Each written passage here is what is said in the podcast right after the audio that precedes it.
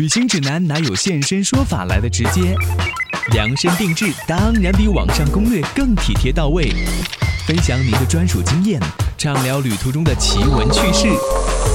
现在就和我一起走进七嘴八舌去旅行。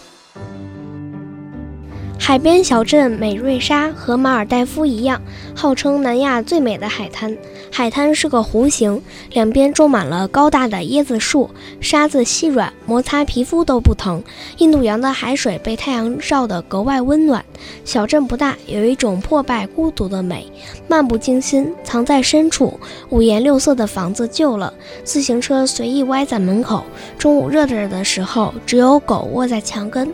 我在海滩上远远望着一个小女孩活泼的玩耍，她像个精灵一样在晚风中跳舞，旁若无人，自顾欢乐，眼睛里闪着光芒。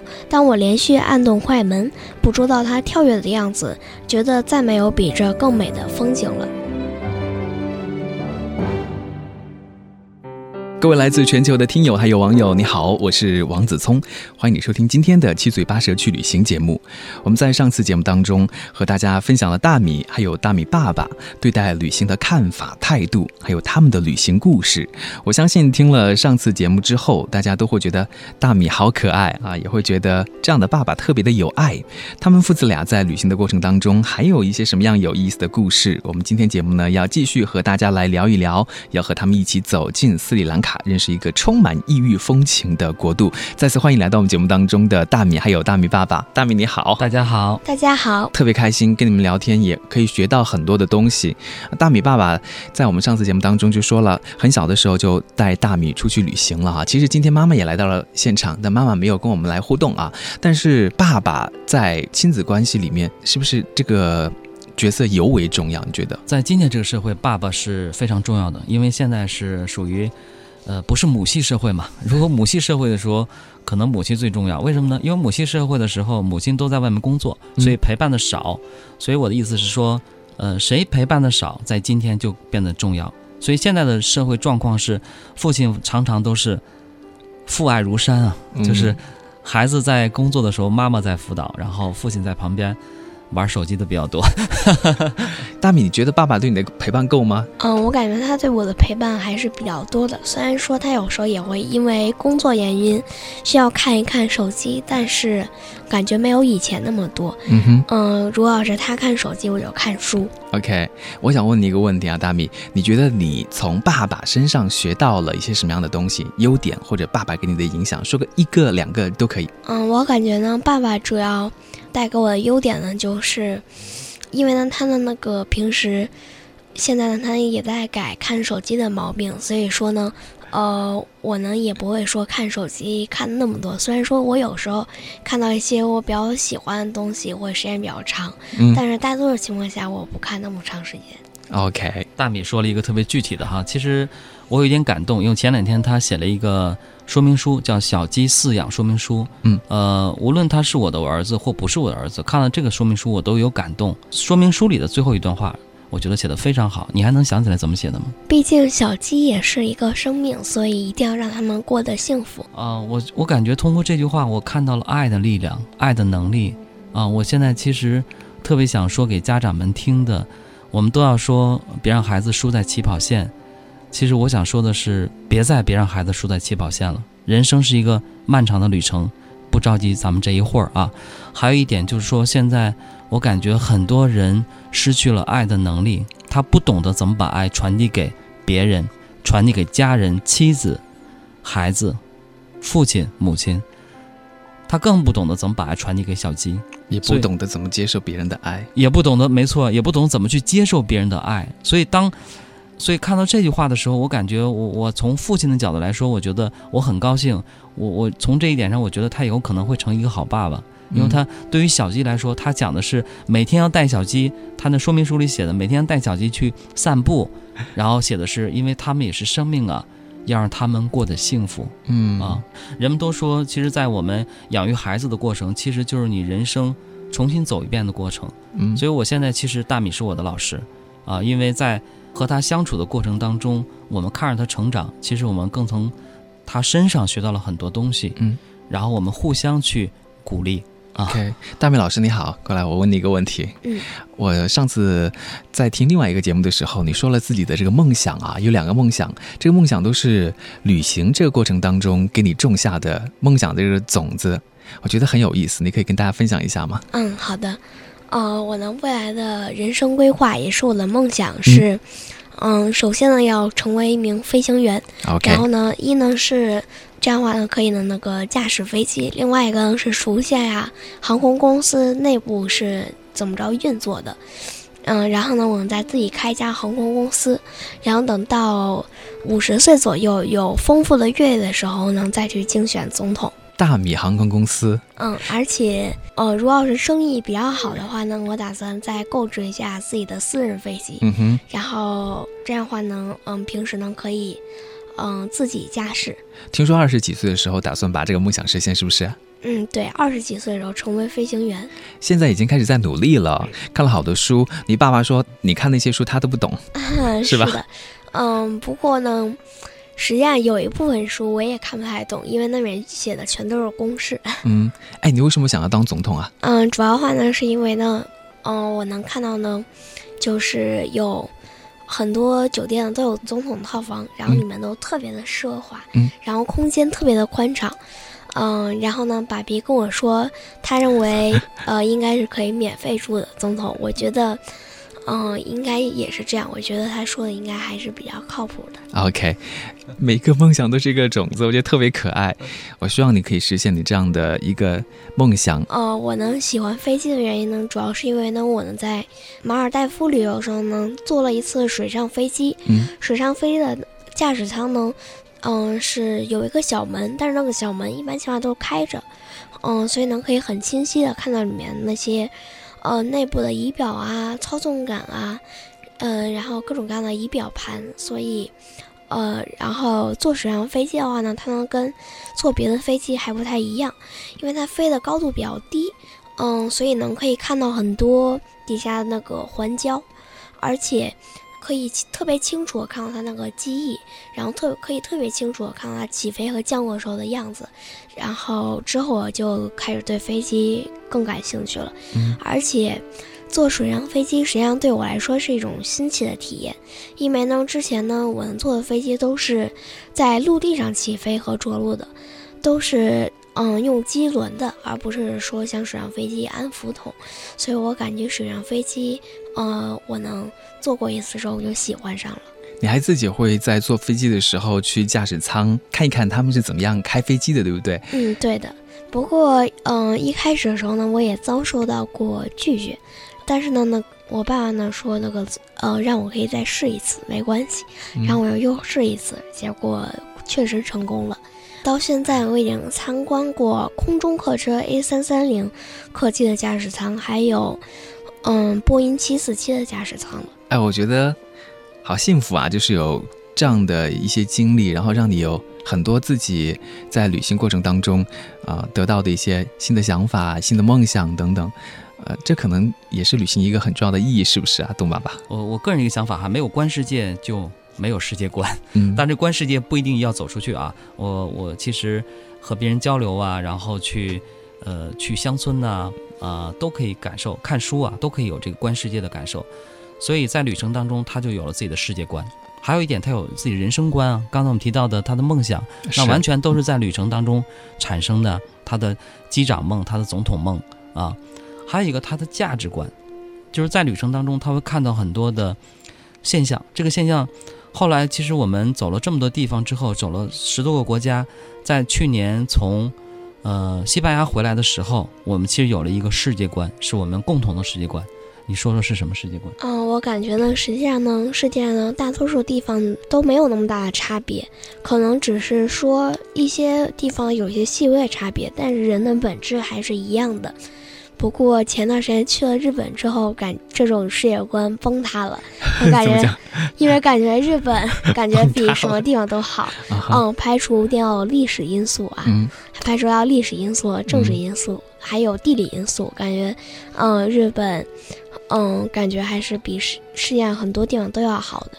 嗯，那你看到那些就是不如我们的地方，或者跟别人在交流的时候，可能有的人啊，小朋友啊，或者他们的生活环境啊、生活条件呢，房子住的没有我们好啊，生活比较贫苦啊，你会有什么样的感想、感触、想法吗？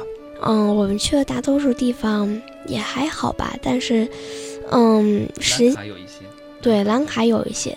嗯，我感觉他们还是挺需要帮助的。然后我现在也养成一个习惯，什么习惯？就是无论是在国外还是说在国内，在任何地方，就是只要看到有乞丐，我就会那个跟爸爸妈妈要点零钱，然后过去放到那个钱罐里面。嗯，这个习惯养得非常深刻了，就是走到哪里，我们随身都要准备很多零钱硬币。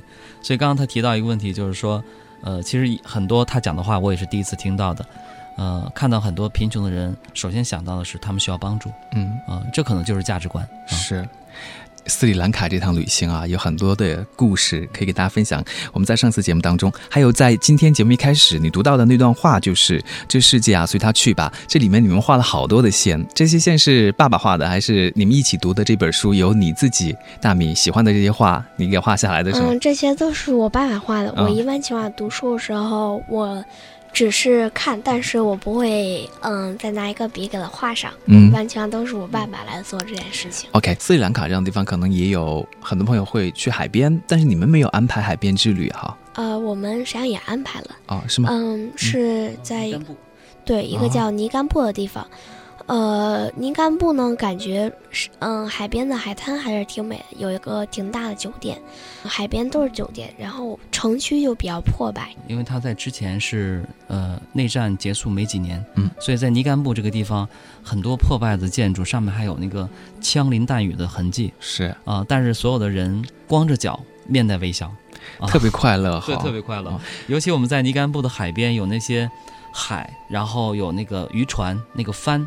还有一条懒洋洋的狗，嗯，然后在船上呢，当地的我们第到的第一天，有四个当地的中学生，呃，黝黑的皮肤，然后白白的牙齿，大米算是白人了，在那儿，然后他们看了你们照片，对，四个小男孩扶着大米上船，我给他们拍了一张照片，嗯，那我觉得那是我们。到现在为止，记忆非常深刻的画面。嗯，对，而且我发现呢，实际上旅途处处有惊喜，这句话说的太对了。怎么讲？那天呢，呃，那边海滩，然后呢，有一个人拿拿着那个渔网，然后旁边聚集了一堆人，然后我们就过去看了一下。我们看到那个渔网里面呢，有一个有一种叫刺豚的鱼，这种鱼呢，它能被捞到的时候呢，它呢会因为担心自己被攻击，它呢会把。嗯，气都给吸到肚子里来，变大了哈。对，就变成一个跟皮球一样，而且上面还有刺，会把自己的刺鼓起来，然后那个样子就感觉特别萌。按现在，嗯，按现在大家嗯那种话来说，就是非常萌。然后一个嗯大皮球，然后有两个小眼睛，然后一个小嘴，嗯，特别可爱。对海洋生物又感兴趣了，会去研究一下这个动物是什么样的，然后看看其他海洋生物的一些事情。嗯，这是我见过第一次。嗯，其他时候我一直都没有见到过这种比较特殊的鱼。平时的时候呢，它的身体还是很小的，但它的胃可以撑得很大，会变成一个啤酒。那大米就是你的旅行经历也很丰富了，国内国外去了很多的地方。像在斯里兰卡的话，还有一些什么？就除了刚才我们说到的这个刺豚以外，有一些什么你没有见过的，你觉得特别好玩的，在斯里兰卡发现的东西？还有一个就是我们。在一个叫努瓦拉埃利亚的一个山城，在去之前，我们在康提，然后遇到一个，就是来自成都的一家人，然后也是，嗯，中国人，然后一看那个都对方都要去努瓦拉埃利亚，然后我们就一起搭乘同一班火车过去的，然后我爸爸呢和那个阿姨在后面，然后聊，然后我和那个嗯小朋友，然后就坐在前面，然后聊了很多话题。嗯，感觉虽然那个火车应该得开了有两三个小时吧，不过我感觉还是过得很快的。然后我们还一起住了同一家酒店，然后，呃，晚上还一起吃了饭，然后我们，嗯，在一起度过了嗯好长一段时间的旅程，又结交新朋友了哈。有呃两天左右吧。他们现在应该可以联系上了，因为有 WeChat 了。对对。或者他们一般用那个 WhatsApp 或者 Skype，我们也可以联系。然后遇到很多在国外旅游的中国人那其实我们看到了不同的旅程。其实我们今天特别想跟大家分享这本书《这世界啊随他去吧》，里边也介绍很多中国的旅旅行者，甚至有一些老人。然后刚才提到这个家庭，其实对我触动也蛮大啊。这个家庭也有一些特殊的情况啊，其实就是妈妈和女儿啊，所以呃，就爸爸不在了是吗？对，爸爸其实是在这个呃母亲怀孕的时候，爸爸就不在了。哦、爸爸是人民警察是因为公公事然后出车祸了。然后他和小朋友在前面谈这个话题的时候，妈妈是在后面车厢睡觉的。嗯当我知道这个事情之后，我在那一刻的感觉，我觉得我们自己生活当中遇到的一些困难挫折，那都是不叫什么事情。像去斯里兰卡，很多家长带着孩子去哈，亲子游，家长都会觉得挺累的。这一趟旅行对你来说呢，你们在旅行当中是不是爸爸妈妈、孩子都会玩的挺好的？因为有的时候真的出去旅行，为了照顾孩子，父母要牺牲很多。嗯，对，你对的是什么意思？就是我们牺牲很多，还是你牺牲很多？嗯，当然还是你们。还不不完全，其实现在已经转换了。嗯在开始的时候，三岁出去旅游，我们在国内玩的时候去。去海南，他没事就让我抱着他，然后我被晒伤了，然后我还要抱着他，我那那一刻有多痛苦，你知道吧？但是现在不一样了，上次去西班牙全程翻译他，全程翻哇，译，你用英语翻译是吗？对，全程英语翻译嗯啊、呃然后全程买票他，嗯全程的这个找餐厅他来，嗯，实际上呢，当时我也不知道为什么，但是感觉那段时间就是英语沟通就变得特别流利，不知道为什么。啊然后当时那个买票也都是爸爸给我钱，然后之后我过去用英语跟他们说，然后买。嗯，因为嗯，我觉得也许是因为这些也比较简单，然后从那以后呢，我就特别喜欢用英语，然后跟一些外国人去交流，聊很多的话题。嗯哼，嗯，而且呢，嗯、我们在那回我们还去了葡萄牙，呃，然后呢，葡萄牙呢，现在呃，零工经济已经现在零工经济越来越受人们的欢迎了。什么经济啊？零工经济，这是我爸爸我不懂，呃，给我们介绍一下可以吗？名词。介绍一下。我们呢在那里呢没有订酒店，我哦们订的是嗯、呃在 Airbnb 的一个软件上然后呢订的是一个民宿。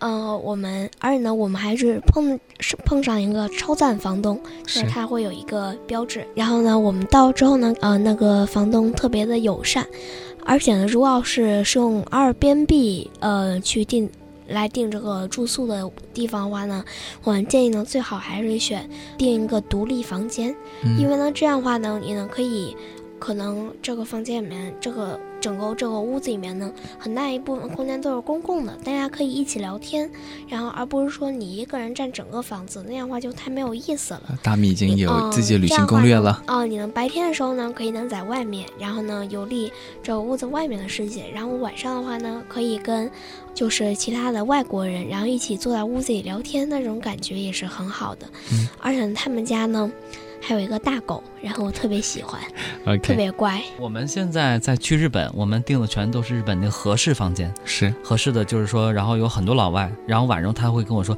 爸爸，咱们下去聊一会儿吧。” 就没人，你知道吧？突然来一个人，爸爸那里有个人，啊，你等我，我去跟他聊一会儿。就他已经，他比一个老外跟我说，加拿大的还是澳大利亚的说。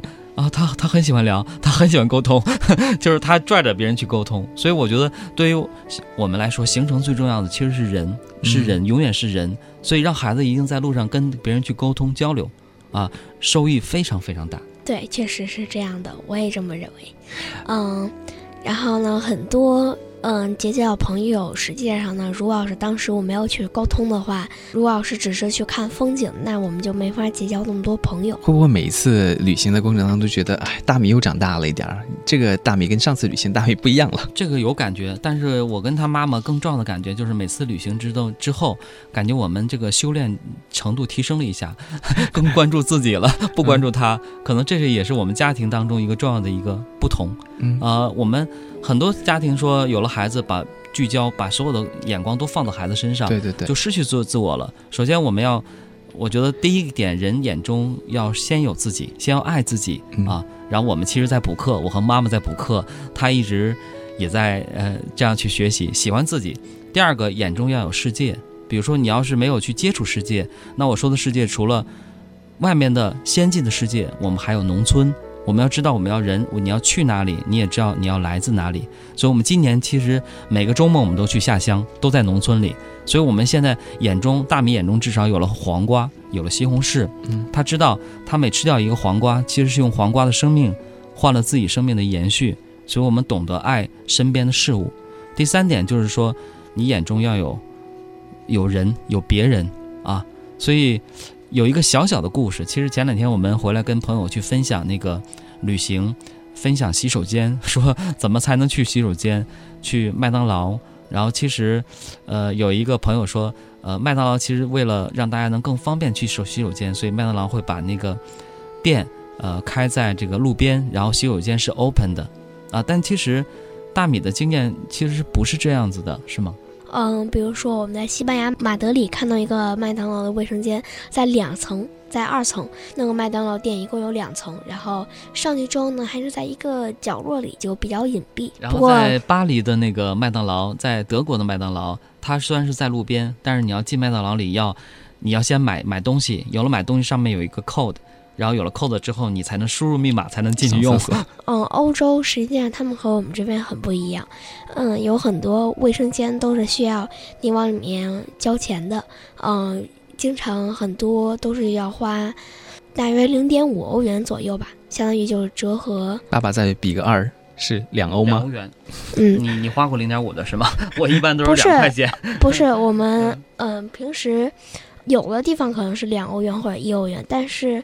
我嗯，火车站呢好像会便宜一点，是零点五欧元，就是折合人民币差不多四块钱吧，还是挺贵的。所以你总结出什么来了？看到不同的说法，就是不同的观点之后，呃，我想可能有不同的反馈。有的人可能会说啊，叔叔你说的这不对，其实我我的经验是这样的。嗯，但是在那一刻我感到欣慰的是，他什么都没有说，他一直在微笑听。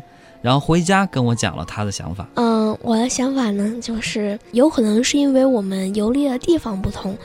嗯，比如说，也许在打个比方啊，嗯，可能在美国麦当劳都是像这样的，但是在欧洲不是这样的。呃，我觉得呢，有很多可能性，也有可能这个人他能看到有一个麦当劳是这样的，呃，然后他，然后他呢又去了很多麦当劳，然后正好都。嗯，碰到都是这样的麦当劳，所以他觉得麦当劳是这样。好，大米，你已经去了很多的地方了，国内有很多的城市，还有国外的一些地方，你都去了哈。一般我们说到旅行，很多人都会想到国外去看啊，有的时候会忽略掉身边很多的美景。那对你来说，就是你觉得好玩的是什么？是在国内还是国外这样的区别，还是其他什么样的区别？比如说，呃，周末的时候，爸爸也会带你到。北京周边去，或者有的时候会在国内的一些城市。我感觉呢，嗯，国外和国内各有各的好处。我感觉国内呢，嗯，尤其是在农村，然后实际上也有很多好玩的事情。然后也不一定说国外就是最好的。实际上呢，嗯，亲近农村，感觉农村也很有意思。然后呢，可以去看看鸡呀、鸭呀、鹅呀。然后，尤其是我特别喜欢那个。嗯，我特别想养一只小鸡，然后前段时间我们就养的，然后我写那个说明书。二呢，还可以去接触到很多我们平时接触不到的东西，然后可以去捡个鸡蛋啊，可以玩很多的东西。但是在国外的话呢，可能就不一样了，因为国外的话呢，要是想真正深入到农村的话呢，很难。而且，嗯，我对国外的农村不是很了解，因为我也没有去过。而且大多数情况下呢，都是去一些大城市，但是呢，大城市呢可能就要想去农村就比较困难。所以说，嗯，在国外的话呢。就可能会稍微没有那么多可以玩的，就只能在城市里待着。OK，大米爸爸，就是有的时候我们，呃，想要去旅行到国外去，好像是要去寻找什么。但是像大米他说他在北京周边，在国内很多地方他玩的很开心。你会不会觉得说，就培养孩子的这种好奇心，让他们在自己平常日常生活里面就可以找到很多的乐趣，就可以把自己每天都过得很有意思、很快乐，这是很重要的一件事情。对的。其实我们家长有的时候，我们成人吧，看问题会有一些颜色，嗯，会有一些层次，呃，其实让孩子广泛的接触，呃，我的建议是好的、不好的都要看，嗯，但是在呃，先是好好一点的没有问题，然后再再看差一点的，不同角度去看，然后呢。最重要的是要关注孩子的乐趣。现在很多旅行其实都是家长为自己安排的，孩子只是在陪衬。然后比如说，有的时候家长出去旅行去爱 shopping，那没有问题，其实有个过程哈。其实 shopping 多了可能就不 shopping 了，但是就会损失孩子很多的见识。然后有的人攻略都在说我们要去看那个地方，我们就都去那里了。其实你回来的你的经验是跟别人一样的。嗯还有一点就是说，关注孩子的兴趣。孩子喜欢的东西，可能你大人并不喜欢。其实，但是请你耐心的看一看他喜欢的是什么。其实孩子喜欢的东西有巨大的科学，比如孩子爱看蚂蚁，爱看蜜蜂，爱看那个呃蚱蜢。那其实这些昆虫的行为，就是人类未来行为的一个方向和准则。所以现在有一本书也特别好，叫《完美的群体》，大米现在也看完了。啊，所以他讲的是蚂蚁。其实，如果你仔细观察蚂蚁，啊，看一半了哈。那一把 如果你要是仔细看蚂蚁，其实你能获得很多灵感和智慧。OK，好，我们节目马上就要接近尾声了哈。最后想问大米还有爸爸一个问题，就是首先爸爸来回答好了，大米同样也要问你这个问题，就是嗯大米对于爸爸有一个什么样的希望啊？那么爸爸，你说说你对于大米的希望是什么？我对爸爸的希望呢，就是，呃，他的那个可以几乎完全杜绝手机，这样的话呢，我们可以有更多时间互相交流。然后我还希望他能多洗点碗。好平常谁洗啊？你这个对我希望你洗还是妈太妈洗？聚焦化了。然后第多洗碗，OK 没问题。然后尽量少手机，我争取把它做到啊我要对大米的期望，其实我们俩对大米的期望就是多洗碗。多帮我们洗碗。呃，还有一个就是，其实我们希望大米能够保持它的现在的状况，就是我们我们认为大米的每一个时间，我们认为我们的孩子，包括所有的孩子，每一个时刻都是美好的。我们相信他们，而且我们，嗯、希望他们永远保持他们的童真，无论他有多少知识，有多少阅历，他永远保持对这个世界的好奇、热情，这就足够了。嗯，我觉得这是很多爸爸对于孩子的一个愿望啊，希望自己孩子是快乐的。好，我们今天谢谢大米，谢谢董爸爸到我们节目当中来分享，谢谢你们，好的，谢谢大家。谢谢大家。拜拜。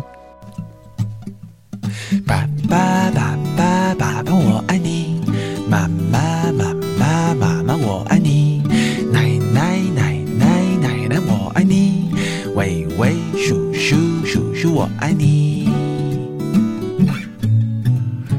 dear，小彤彤，你又在玩我的 guitar。Dear，小彤彤，你又在跳着舞啦啦。Dear 小彤彤，今天要一起弹钢琴吗？Dear 小彤彤，我们去晒晒太阳、踢球吧。Oh dear 小彤彤，你的眼睛闪闪发亮，我多么盼望一直陪着你长大。Dear 小彤彤。你的笑容太可爱了，看着你的眼睛，我答应你，要留给你最自由的